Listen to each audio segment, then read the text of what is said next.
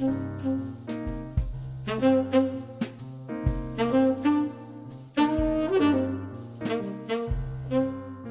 écoutez Questions et réflexions, un programme audio proposé par La Parole Donnée. Docteur en psychologie et psychologue clinicien, spécialiste de l'individu et du collectif, Maxime Bellego a été au début de sa carrière conseiller national en organisation du travail chez Orange, où une vague de suicides avait révélé à l'occasion d'une vaste restructuration des méthodes de management ayant oublié de prendre en compte le facteur humain. Installé à Toulon, le praticien est également l'auteur du livre Le travail est malade, il nous fait souffrir, préfacé par Boris Cyrulnik. Dans cet entretien, Maxime Bellego analyse les causes de la souffrance au travail, explique pourquoi le travail est malade et ouvre des pistes de réflexion et d'action pour que la quête d'efficacité et la course à la performance n'oublient jamais que le travail est avant tout géré et exécuté par des êtres humains.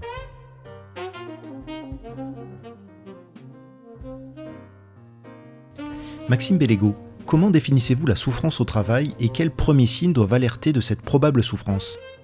La question de la souffrance au travail, on s'est souvent demandé si elle était euh, euh, spécifique euh, ou si simplement c'était un effet de langage de dire souffrance au travail versus souffrance privée. en vérité, il y a des déterminismes qui sont propres au travail, c'est-à-dire les exigences professionnelles qui sont très largement différentes des exigences privées, les ordres et contre-ordres qu'on n'a généralement pas dans sa vie privée, et puis un, poids d'ordre financier parfois qui est vraiment propre au travail Bref, un, tas de déterminations qui sont euh, tout à fait propres. Donc déjà, souffrance au travail, c'est tout un champ d'exercice propre. Ensuite, qu'est-ce que ça comporte? Ça comporte très globalement la question de euh, l'adaptation. Très globalement. C'est-à-dire comment on peut s'adapter à quelque chose qui fonctionne pas très bien. Euh, ça, ça va engendrer du stress, ça va engendrer de l'anxiété sur des tout premiers niveaux. Et puis ensuite, on va pouvoir aborder les questions de burn-out, d'épuisement professionnel, de dépression et de suicide, ou au moins de rapport au suicide. Ça, c'est la, famille, on va dire, d'idées qui est regroupée là-dedans. Et dans les premiers signes qui sont à prendre en compte sérieusement dans, cette, dans tout ce champ-là, alors, pour ceux qui ont la chance d'être entourés, d'amis, euh, de, de, famille, euh, c'est l'entourage qui va le dire en premier. C'est-à-dire, ils vont déceler un changement, généralement une plus grande irritabilité. Euh, c'est-à-dire quelqu'un qui est, qui est beaucoup plus impatient à la maison, qui est beaucoup plus impatient que les copains, qu'on voit moins. Ça, c'est un premier signe à voir. Et si on n'a pas la chance d'être entouré, ce qui arrive aussi, hélas, ça va être de voir avec soi-même sa capacité à comprendre des infos, on a une fatigue mentale qui s'installe, on comprend moins bien. Euh, toujours cette question d'irritabilité qui est vraiment au centre du changement dans ce champ-là. Et puis cette espèce de cynisme qui s'installe progressivement, où euh, ça c'est vraiment ce que c'est, c'est l'idée qu'a développé Camus bien avant ce euh, changement, mais c'est le à quoi bon? Pourquoi je vais me lever ce matin pour aller travailler? Donc ça c'est les petits indicateurs qui peuvent commencer à mettre la puce à l'oreille. On parle de la souffrance au travail depuis des décennies. Malgré les drames, les annonces et les promesses, la solution n'a toujours pas été trouvée. Pourquoi est-ce si compliqué? On est sur deux plans, il me semble. Il y a la question du travail, et tel qu'il est organisé, et la question de l'individu tel qu'il peut euh, s'adapter à ce travail-là. Pendant, euh, allez, ces 40 dernières années, malgré l'éclairage de, l'équipe du Conservatoire national des arts et métiers, Christophe Dejour, Yves Clos, et toute la clique qui a énormément travaillé là-dessus, euh, malgré tous ces travaux-là, on a continué de mettre le doigt sur l'individu et sur le fait qu'il ne soit jamais capable de s'adapter à la pression. Donc, euh, il était trop sensible, euh, trop stressé, si bien que 40 ans à parler des, émotions, à parler du stress, à parler de l'inadaptation individuelle, fait qu'on est passé à côté de l'évolution du travail, qui lui continue de se tendre toujours, qui continue de perdre son sens et euh, qui, à la fin, euh, donne une photo où finalement c'est la maison qui brûle et on reproche aux habitants d'avoir chaud. Au lieu de pointer du doigt les salariés qui se plaignent, vous affirmez que le travail nous fait souffrir parce qu'il est lui-même malade. De quoi est-il réellement malade et quelles solutions proposez-vous pour soigner le travail? Alors, le travail malade, c'est une approche qui a été développée, encore une fois, par les, chercheurs du CNAM. Ça fait, plus de 50 ans qu'ils sont là-dessus, même beaucoup plus que ça. Et euh, simplement, la vision clinique de l'individu était jamais mêlée à ça. Comment ça m'est venu ce, ce, concept de travail malade en englobant l'individu aussi à l'intérieur Ça a été mon expérience chez France Télécom. Euh, France Télécom, du moment où cette entreprise a commencé à relever la tête, à embaucher plein de psy, plein d'assistantes sociales, ça, mais c'était toujours pas des, réponses satisfaisantes. Donc à un moment donné, on se dit, qu'est-ce qu'on fait? On soigne la personne qui tombe, ou on regarde ce qui la pousse par terre. Et soigner la, personne qui tombe, euh, ça me va, c'est mon métier, je le fais volontiers, mais à un moment donné, on voit bien qu'on est inutile. Et on voit bien qu'on va nous-mêmes être submergés de demandes. Donc c'est pas, pas réaliste.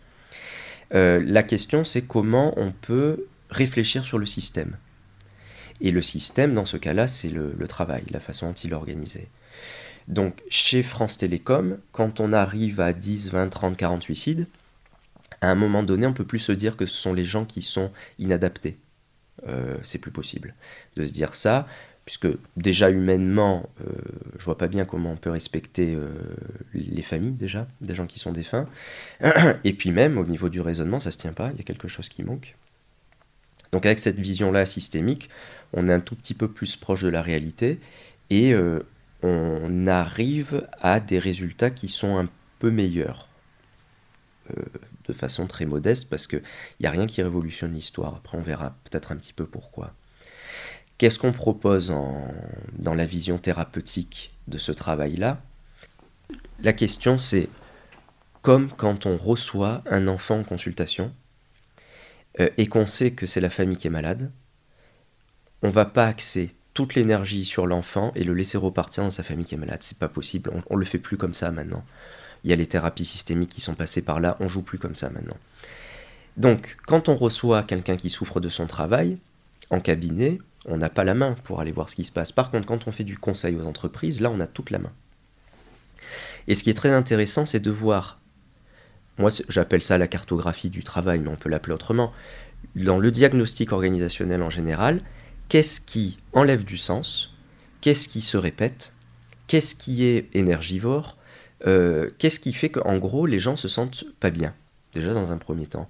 Et ensuite, peser euh, le dysfonctionnement, le poids du dysfonctionnement qui expliquerait l'apparition de pathologies.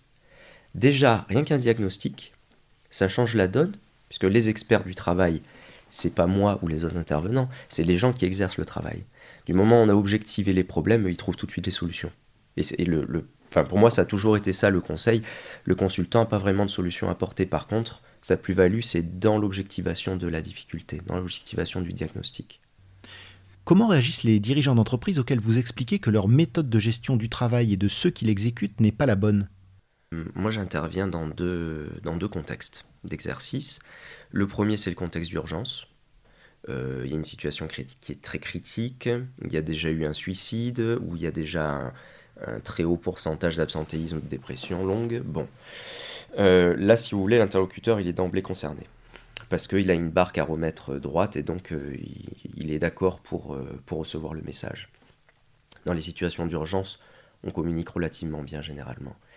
Et puis il y a d'autres situations un peu plus, je dirais un peu plus mondaines, on va appeler ça comme ça, qui sont à respecter aussi, c'est-à-dire des journées à thème, des choses comme ça, qui sont pas du tout, euh, euh, comment dire, euh, motivées par, le, par un besoin, mais par une curiosité. Et là, c'est intéressant d'appeler tel spécialiste de ceci, de cela. Là, il y a comme une, attirance sur le sujet, et à la fois une interrogation, pour le dire gentiment, de dire oui, bon, c'est bien beau tout ce que vous dites, mais quand même, il y a des gens faibles aussi. C'est bien beau tout ce que vous dites, mais quand même, euh, quand on suicide, c'est qu'on a un problème. Et c'est ce qu'on avait vu chez Orange, euh, où ils ont mis beaucoup beaucoup de temps à, reconnaître les suicides comme accident du travail. Ce qui pose déjà une question hein, de reconnaître un suicide comme accident du travail, mais n'empêche que pour la responsabilité de l'entreprise, c'était important. Euh, pendant des années, le discours a été non mais s'il s'est suicidé, c'est forcément que ça allait mal chez lui C'est pas le travail qui a fait ça. Donc là, on remet, on réinjecte un discours qui est parfaitement bizarre, qui est parfaitement contre l'air du temps, de la suradaptation, du surhomme. Là, on est en train de, de, nous faire croire qu'on peut s'adapter à tout, au, confinement, à tout. en fait, non, on ne s'adapte pas. On, se casse le nez de temps en temps, puis c'est bien normal et c'est même sain, je pense. Bah, vous aviez euh, interviewé euh, Boris Cyrulnik, euh, je crois. c'est tout son propos, c'est toute son œuvre. De se dire à un moment donné, la résilience, elle est là parce qu'il y a aussi crise. S'il y a crise, c'est qu'il y a effondrement. Donc, on en retire plein de choses de ça. Euh, donc voilà, deux champs d'exercice. Dans le premier, ça va parce qu'on est au pied du mur et qu'on est bien obligé d'entendre certaines choses. Nota bene, certaines structures qui se relèvent de tout ceci ont la mémoire courte. Parce qu'une fois qu'elles ont sorti la tête de l'eau, euh, on n'en entend plus parler. C'est fini. Donc, est-ce que le message est pérenne? Pour certains, euh, oui. Pour d'autres, avec l'accélération du, du travail actuellement, euh, je ne suis pas certain, d'autant que j'ouvre une parenthèse, je ne sais pas si elle va vous intéresser, mais là, avec le, confinement, il y a eu un gros ralentissement dans le, dans le monde du travail. Et toute la question, c'est de rattraper. Et qui dit rattraper, c'est d'aller plus vite avec tous les moyens. Certaines euh, organisations font des choses super parce qu'elles profitent de ça pour justement être résilientes, pour créer. Et puis d'autres ressortent le fouet. Et là, en fait, on a tous les ingrédients d'un France Télécom bis.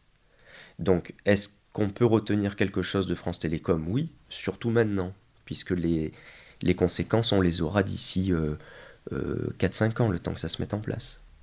Comment une entreprise comme France Télécom, qui emploie plus de 100 000 salariés, a-t-elle pu négliger à ce point le facteur humain? France Télécom, c'est une réaction à la fois euh, très très rapide, sur une réaction d'urgence, et à la fois un changement très long dans le, dans le métier la, question du métier, est vraiment centrale dans l'évolution du travail.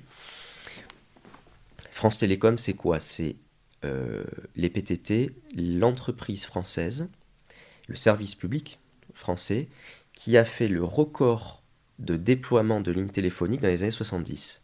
Le record européen, je crois. En 10 ans, ils ont déployé toutes les lignes fixes. Ce qui fait que quand on était technicien chez les PTT, on était une élite on faisait partie de ceux qui avaient participé à l'opération Delta LP, ils avaient, euh, ils avaient appelé ça comme ça. PTT, France Télécom, c'est un métier, c'est une maison de métier technique. Et puis petit à petit, il a fallu vendre ses lignes, il a fallu faire, donc c'est parti dans le commercial, mais ça, toutes les boîtes le connaissent. Simplement, il y a eu des rouages administratifs, des lourdeurs, des choses qu'on voit uniquement dans les très très grosses boîtes, qui ont fait qu'au bout d'un moment, le cœur du métier, bon bah ça marche, on n'a plus besoin de s'en occuper. Donc déjà, les techniciens, pas, pas si intéressant que ça euh, sur la fin de PTT France Télécom. Ensuite, il y a une relance, mais sur la fin de PTT France Télécom, pas si intéressant que ça. Donc là, on est des années 70 jusque dans les années 90. Ensuite, une série de privatisations. Ça, c'est super important parce que c'est ce qui se passe partout en ce moment. Série de privatisation, mi-90, début 2000, d'abord partielle, ensuite euh, quasiment totale.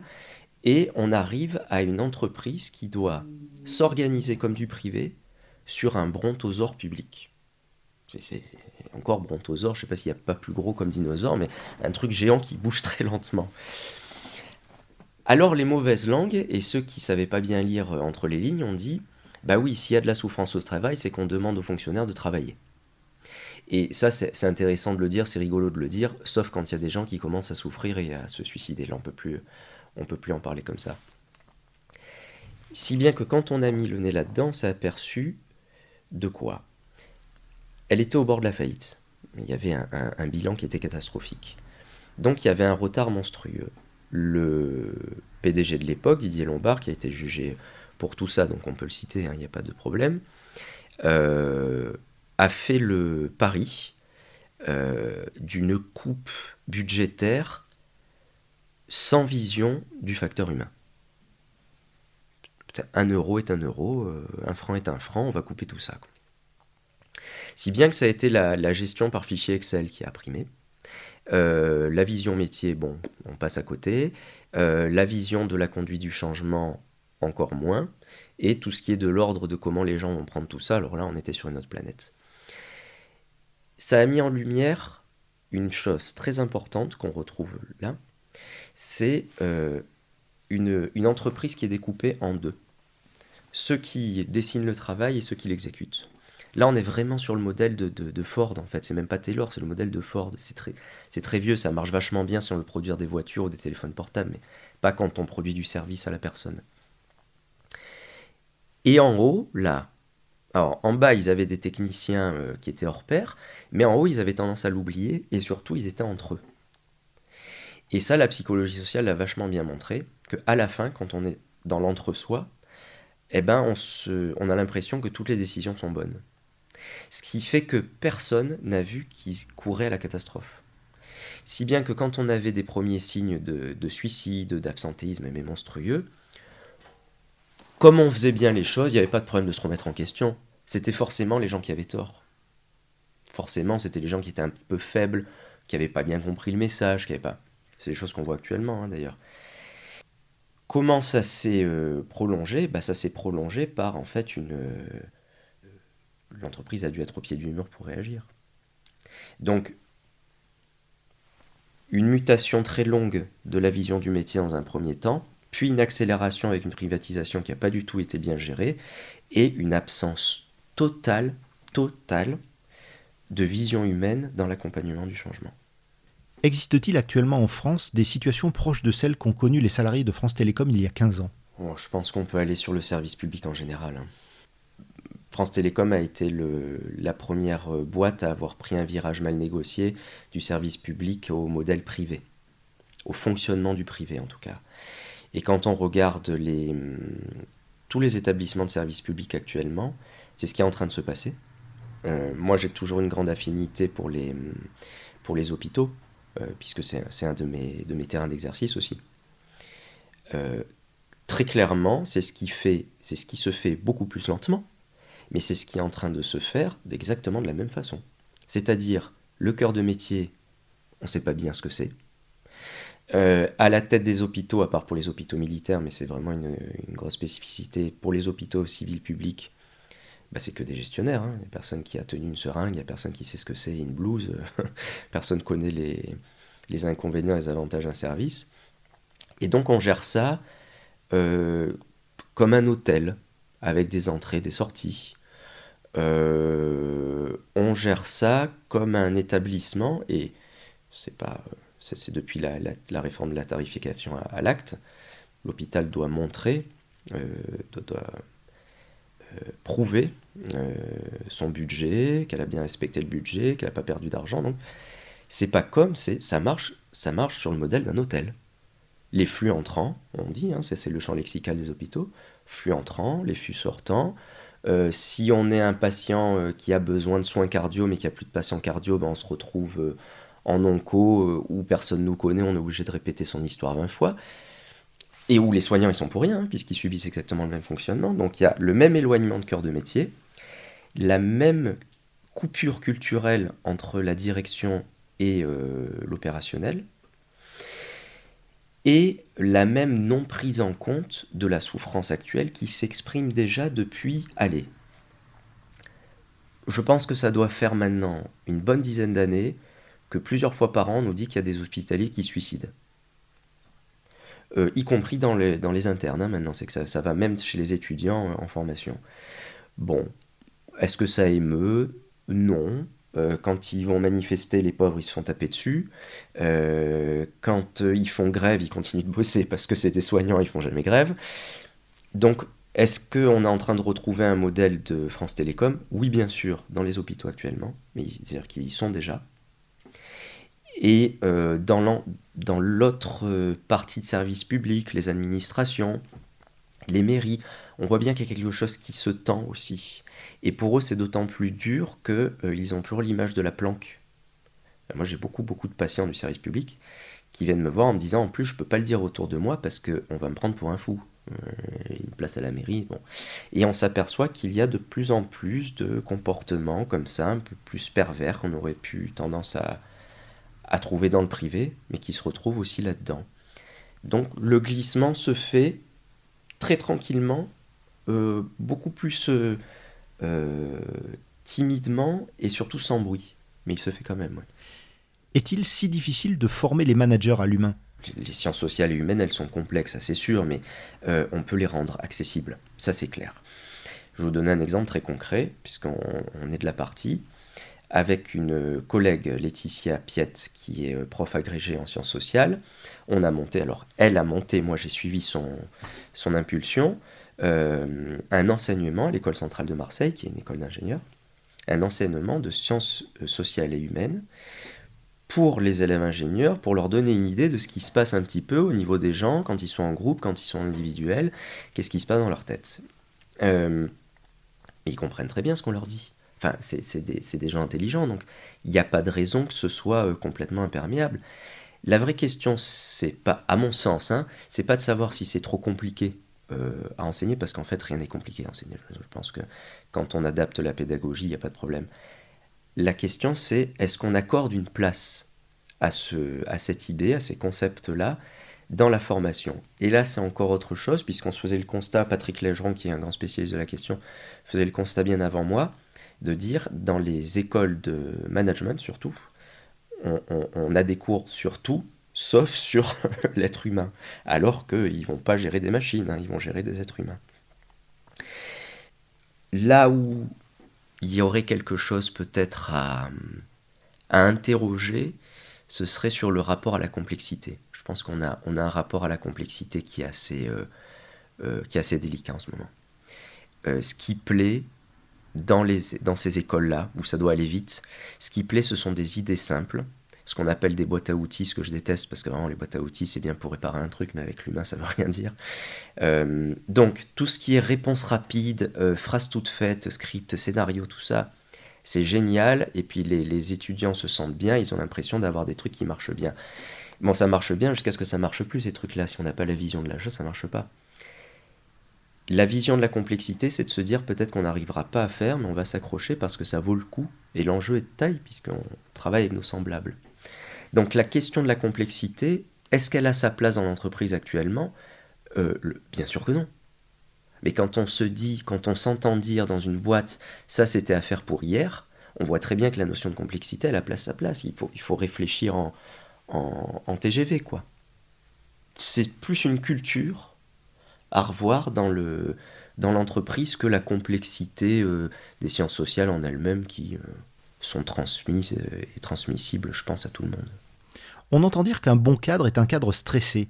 Avez-vous rencontré des managers prenant conscience d'être source de stress pour les salariés? Là encore une fois, c'est vraiment dans le contexte d'urgence, oui. On peut arriver à un genre de constat, de dire maintenant là, ça, suffit en fait. On voit bien que, euh, comment le dire simplement, je leur dis souvent, regardez, vous bossez beaucoup, très bien.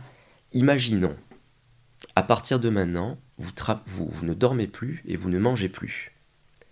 Est-ce qu'à votre avis, vous arriverez à faire tout ce que vous avez à faire? Mais la réponse est non, puisqu'on s'aperçoit que quelqu'un qui bosse beaucoup, on lui redonne encore. Donc c'est quelque chose qui est complètement euh, sans fin. Ce qui fait que le modèle actuel du cadre, effectivement, l'image, c'est le gars stressé ou la nana stressée qui bosse le week-end. Alors là, c'est magnifique, parce qu'elle est joignable jour et nuit, c'est fantastique, elle travaille le dimanche, c'est formidable. Est-ce que c'est ce qui apporte euh, un cadre de vie euh, épanouissant? On y revient. Si vous voulez, le, modèle euh, de la personne qui bosse tout le temps, jour et nuit pour sa réussite personnelle, on y revient. je, crois qu'il y a une question, il me semble que vous aviez fait aussi une interview sur l'artisanat, à propos de l'artisanat. Il me semble que la question de l'artisanat, les petits métiers, les petites start-up, euh, ça revient versus des processus industriels, surtout sur la question du sens. L'artisan, il a du sens. Il sait ce qu'il fait, il sait comment il le fait, et surtout, il sait ce qu'il ne sait pas faire. Euh, dans les métiers du tertiaire, on est en train de vendre des trucs qu'on ne sait pas faire. il n'y a aucun cabinet de conseil qui est capable de dire non à un client. Il va lui dire oui, puis après il va s'apercevoir qu'il ne sait pas faire, donc il va mettre un gars en tension, il va l'envoyer sur de l'impossible. C'est ça en devient euh, euh, vraiment étonnant sur la question de la compétence quoi. et du métier. La qualité des emplois s'est à ce point dégradée qu'on parle aujourd'hui de bullshit jobs. Comment prendre en compte le mal-être des salariés qui parfois ne savent même pas comment se nomme leur emploi? Déjà, c'est le premier symptôme de, d'un travail qui est très euh, parcellisé, qui est très découpé, dans lequel on ne sait pas à quoi on contribue. Ça, c'est vraiment un premier point. Le deuxième point, c'est vraiment ma question du moment, moi, surtout avec tout ce qui se passe en ce moment, c'est la question de l'intérêt supérieur. À un moment donné, notre travail rend des services très... Euh, ou rend service, ça arrive encore dans cette organisation, euh, rend travail très concrètement de façon opérationnelle, et puis ça apporte autre chose à la société, à la citoyenneté. Euh, sur les, bullshit jobs, comme vous dites, comme vous dites moi je vois, je vois plus la question de l'intérêt supérieur. Je comprends pas. Il y a des, des, métiers où, en fait, les gens ne font que parler. Euh, c'est-à-dire qu'à un moment donné, je ne sais pas si vous vous souvenez, mais c'était il y a 10 ans, il y avait un, générateur, je ne sais plus comment ça s'appelait, mais il y avait un générateur automatique de diapos avec des phrases aléatoires. Et, ça ressemblait aux diapos qu'on voyait euh, dans les entreprises. Euh, on vend des, phrases, on vend des mots qui n'ont aucun sens sur la digitalisation, sur du marketing qui a même plus le, sens de marketer euh, au sens de vendre un truc ou de préparer la vente d'un truc. Euh, on est en train de perdre le sens des mots en en inventant de nouveaux. Et dans tout ce néolangage-là, il y a une aspiration euh, du travail. Le travail se fait aspirer dans ce néolangage et on pense qu'on peut constituer de nouvelles activités sur la base de, phrases de tchatch, c'est de la tchatch, hein, c'est du vent, ça mène à rien, ça. Donc, un, ça parcellise, c'est segmenté. Deux, ça apporte rien du tout à l'intérêt supérieur, il n'y a, pas, a aucun enjeu citoyen, il n'y a rien du tout. Et trois, qu'est-ce qu'on fait avec ça? Il se trouve que euh, euh, c'est quand même vachement valorisé. Euh, je vois pas bien ce qu'on va pouvoir dire pour le moment. Moi, je sais que je suis patient parce que ces choses-là, ça se décante toujours à un moment donné. Mais là, pour le moment, ça fait partie des, jobs qui sont vachement euh, valorisés. Et je suis toujours effaré de voir sur les réseaux sociaux pro, LinkedIn, autres, les titres les titres. C'est-à-dire que moi, pour rigoler, je me suis mis, euh, bah, j'en avais marre de voir tous ces titres, pour rigoler, j'ai dit euh, spécialiste du collectif et de l'individu, parce que j'aurais très bien pu écrire euh, psy, mais, mais, mais ça ne choque personne. Donc je vais tenter spécialiste de la galaxie pour voir si ça choque, mais je suis même pas sûr qu'il y ait quelqu'un qui m'interpelle, parce que tout le monde est conférencier international, spécialiste de l'intellect, euh, il n'y a plus de psychologues, il y a des coachs en développement euh, personnalisé. Donc, on, est sur de la vente d'avatar. Voilà. On se constitue une autre personne et on a l'impression que cette personne-là va être utile. Donc, on raconte des choses, on raconte des histoires. C'est la mode un peu du storytelling. Que pensez-vous de la récente réforme du chômage qui cherche à remettre les demandeurs d'emploi au travail à tout prix? Euh, là, cette réforme euh, du chômage, elle met plusieurs choses en lumière, j'ai l'impression. La, première, c'est toujours la réponse rapide, c'est-à-dire que la question de la complexité, on la balaye. Quelqu'un qui euh, n'a pas de travail, pourquoi il n'a pas de travail? Cette question-là, on, la pose plus, c'est fini. Hein. Il n'a pas de travail parce que parce que c'est quelqu'un qui veut pas bosser, ça doit faire partie de ces feignants-là qui font que donc euh, pourquoi et qu'est-ce qui fait que quelqu'un perd son boulot? C'est une question qu'on ne pose pas. Le circuit du mec qui perd son boulot, on ne, le connaît pas, ce circuit-là. Donc première question, l'abandon de la complexité. Là, on donne une réponse simple. La deuxième, c'est euh, euh, le travail à tout prix. c'est une question qui est, somme toute, très complexe, puisque effectivement, on pourrait se dire, écoutez, dans la société actuelle, c'est tendu, donc on va pas être difficile, on va prendre ce qui vient. Moi, c'est un discours que je pourrais entendre. On est en galère, on prend le premier boulot qui vient. Bon, mais pourquoi pas? Euh, Problème. Est-ce que la personne va être euh, euh, correctement accompagnée pour entrer dans ce taf pour lequel elle n'est pas du tout bien formée? Deuxièmement, est-ce qu'elle va s'y épanouir? Même si c'est alimentaire, même si elle ne peut pas supporter quelque chose de terrible toute la journée donc euh, facteur individuel, et facteur organisationnel, est-ce que ce travail va durer? Parce qu'on peut demander à quelqu'un de faire un boulot qui lui plaît pas très bien, mais si ce travail dans six mois n'existe plus, alors ça amène à quoi? On repart à zéro et ça va faire ça, et donc on va être que sur de l'intérim toute sa vie? C'est pas possible. Donc il y a un discours, moi, que j'entends, c'est c'est difficile, on, doit se bouger et puis on prend le premier truc qui. Très bien. Par contre, on accompagne. Sinon, il y a une perte de sens qui est totale. Et puis, le deuxième point, moi, que je trouve beaucoup plus sensible là-dessus, parce que c'est vraiment un point qui est, est politisé, on va dire dans le sens de la gestion de la cité au niveau politique, c'est une vraie question, mais la façon dont c'est politisé, bon, on voit bien que c'est la course aux chiffres. Donc il faut absolument réduire ce chiffre du chômage n'importe comment. Euh, si bien que, hop, lui il est casé, ça fait un en moins, ça fait baisser les stats. Ça, c'est, c'est pas quelque chose qui m'intéresse.